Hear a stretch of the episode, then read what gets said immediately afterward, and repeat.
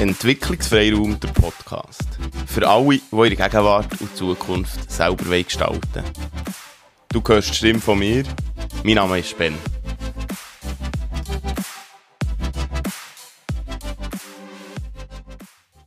Herzlich willkommen zu einer neuen Folge vom Entwicklungsfreiraum Podcast. Schön, los ich wieder zu. Heute geht es um Angst. Angst und Schüchternheit. Wieder als so Themenbasis das Buch. Es heißt Frei von Angst und Schüchternheit. Sozialängste besiegen. Ein Selbsthilfeprogramm. Warum habe ich das Buch? Warum liegt es da vor mir? Weil ich selber mal soziale Ängste hatte. Und die habe besiegt. Ich finde, der Titel ist ja gut, soziale Ängste besiegen. Ich würde nicht sagen, dass ich sie besiegt, sondern dass ich gelernt damit umzugehen und dass sie so irgendwann kleiner werden und oder verschwinden. Ich erzähle auch so, was über das Buch steht, auf dem Buch selber, und hier steht über, dieses Buch, dass Millionen von Menschen ähm, in einem solchen Ausmaß an sozialen Ängsten leiden, dass es ihr Leben nachhaltig beeinflusst.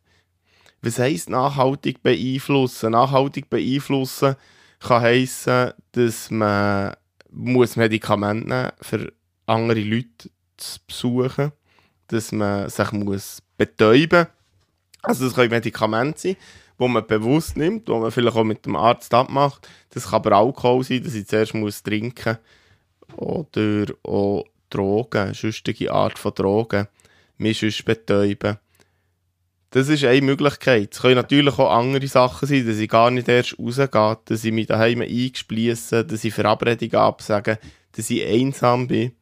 Oder dass ich das Ganze nur online machen kann, dass ich nur online kann Kontakt schließen nur so Freundschaften aufbauen.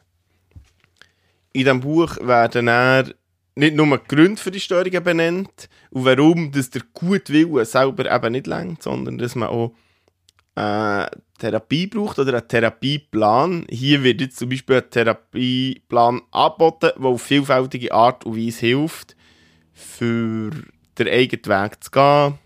Da kommen Methoden aus der Konfrontationstherapie, aus der, aus der kognitiven Psychotherapie, ähm, Entspannungstechniken, die ergänzt werden, Fragebögen zur Selbsteinschätzung, eine Reihe eben von Falldarstellungen und, und, und. Also, und da geht es darum, normale, ähm, ein normales Scheuch sein oder ein normales Unwohlsein können zu unterscheiden von wirklich äh, einer krankhaften, einer krankhaften Scheuch sein oder krankhafter sozialer Angst oder Angststörung, was allenfalls auch in eine Angststörung rein kann gehen.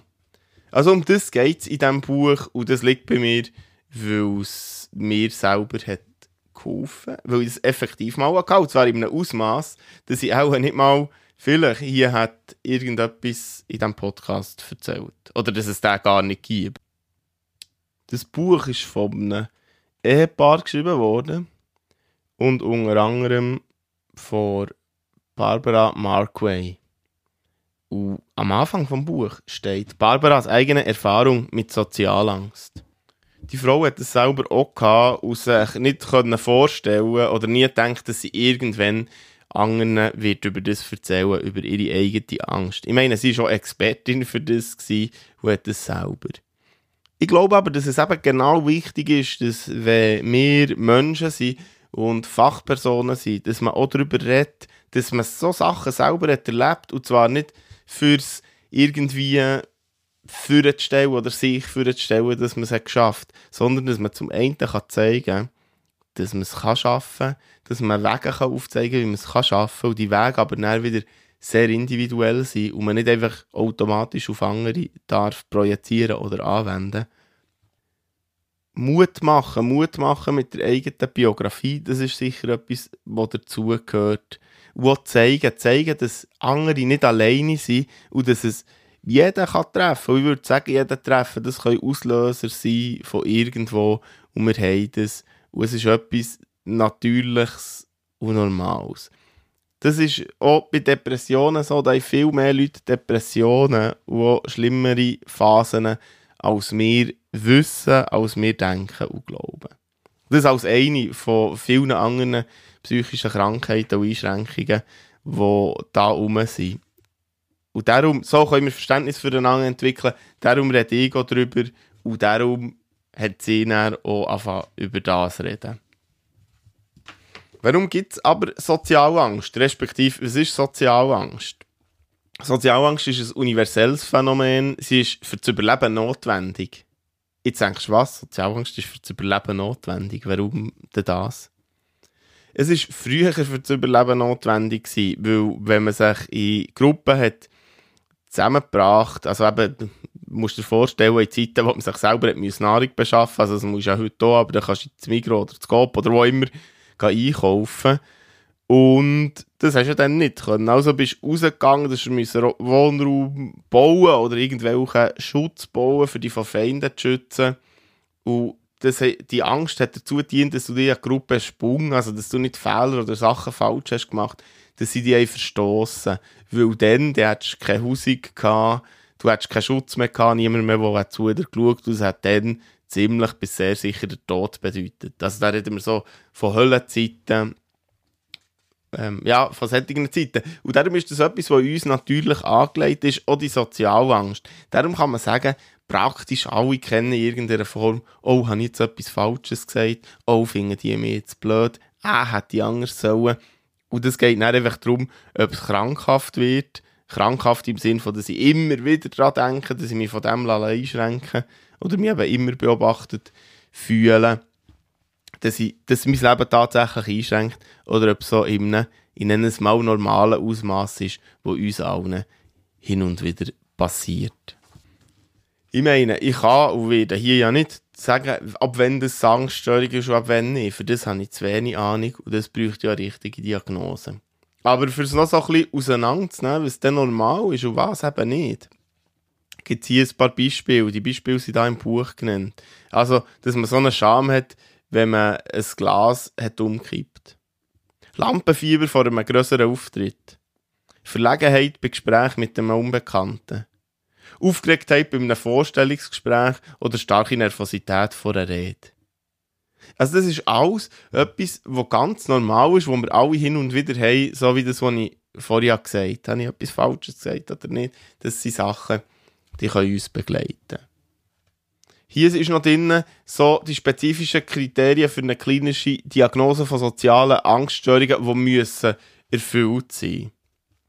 Und da steht zum Beispiel starke und nachlassende Angst vor sozialen Situationen, wo man verlegen kann werden oder abgelehnt kann werden. Unmittelbar angstbesetzte körperliche Reaktionen vor drohenden sozialen Situationen wenn man erkennt, dass seine Ängste stark übertrieben sind, aber ihnen hilflos ausgeliefert ist oder die drohende soziale Situation meistens um jeden Preis vermeidet. Und da komme ich nochmal zurück auf meine Erfahrung. Wenn ich da schaue, starke und nicht nachlassende Angst vor sozialen Situationen, das hat Zeiten gegeben, wo ich Termin abgemacht und dann kurzfristig abgesagt, weil ich dermaßen Angst hatte. Das ist präsent ich dachte, das geht, das geht, und es ist eben auch gleich nicht gegangen unmittelbar angstbesetzte körperliche Reaktionen. Ich habe im Zukunftshelden-Podcast, den ich auch mache, länger über das geredet, über meinen Weg, wie ich eben mit dieser Angst bin umgegangen. Und dort sage ich, ja, habe manchmal so viel Zeit auf die Toilette verbracht, auf die Toilette in Restaurants, weil ich auch mit dem Essen Probleme bekommen oder die soziale Angst. Also ich hatte körperliche, Reaktionen, gehabt, wo eine davon sehr klar war, ich habe nicht mehr oder sehr schlecht können essen und was dann noch mühsamer war, ein Brechreiz und Erbrechen in solchen Situationen. Ich habe erkannt, das denkst du übertrieben war, das steht hier auch, und habe mich hilflos ausgeliefert gefühlt. Ja, es hat Zeiten gegeben, wo ich das Gefühl hatte, weisst was, das habe ich für immer und somit ist mein Leben irgendwie auch vorbei. Und die drohende soziale Situation meist um jeden Preis vermeiden. Ja, ich habe abgemacht, ich habe versucht, weil ich wollte, weil ich gemerkt das ist mir wichtig aber es ist nicht gegangen. Oder es ist lange nicht gegangen, es ist lang schwierig gewesen. Und für genau so Situationen, für genau so Haltungen, also Haltungen, für, das ist, für das ist das Buch geschrieben. Es nimmt auseinander, wie es kann sein, oder was normal ist, also welche Form von Angst oder welche Form von Scheuchsein normal ist und welche das übertrieben ist, übertrieben und krankhaft. Ich meine, das ist dann, wenn du es selber merkst, wenn es die Fahrt im Leben einschränken oder wenn es dich im Leben schon einschränkt. Es ist nicht ein Allheilmittel und nicht die Lösung. Ich muss auch sagen, ich habe nicht das Buch gelesen, was hat sich ausgelöst. Aber es ist ein Teil davon, der mir geholfen hat und helfen kann. Es heisst dann, aus dem Buch, das Buch ist geschrieben für Menschen, die besonders schüch sind und sich in Situationen unsicher fühlen. Die Angst haben, wenn sie mit anderen zusammenkommen. Die versuchen, Begegnungen und Gespräche aus dem Weg zu gehen. Die Angst und schüch sind bei ihrem Kind oder Partner bemerken. Es nimmt nämlich auseinander, wenn, oder erklärt, wenn das kindliche Scheuchheit in einem normalen Rahmen ist und wenn das mauenfalls sollte oder könnte einfach drauf schauen. Und dann noch für alle, die alles über soziale Ängste wissen wollen. Und das finde ich schön. Es ist eine Anleitung, wie man aus diesen sozialen Ängsten herauskommen kann, wie man damit umgehen kann, wie sie entstehen, wie sie funktionieren, wie die Funktion im Körper ist, wie die Funktion im Denken ist. Und ich glaube, das macht viel aus, wenn wir etwas verstehen, wie passiert es, warum passiert es, dass es irgendwo auch etwas Normales ist, wo in etwas Unnormales oder nicht Funktionales. Also es funktioniert ja nicht gut für uns, für ein einigermaßen glückliches und angenehmes Leben führen. Das wird hier alles beschrieben. Also, das Buch heißt Frei von Angst und Schüchternheit. Sozialängste besiegen. Ein Selbsthilfeprogramm. Vielleicht bist du selber froh, wenn du jetzt etwas über das Buch weißt.